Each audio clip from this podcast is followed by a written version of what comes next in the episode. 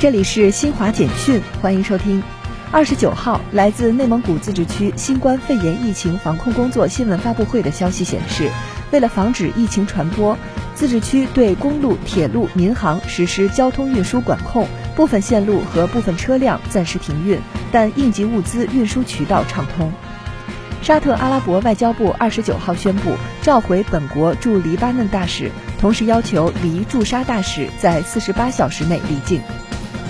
伊朗外交部发言人哈提卜扎德二十九号表示，美国对参与伊朗无人机项目的部分实体和个人实施制裁，暴露了美国完全矛盾的行为，表明美国不可信。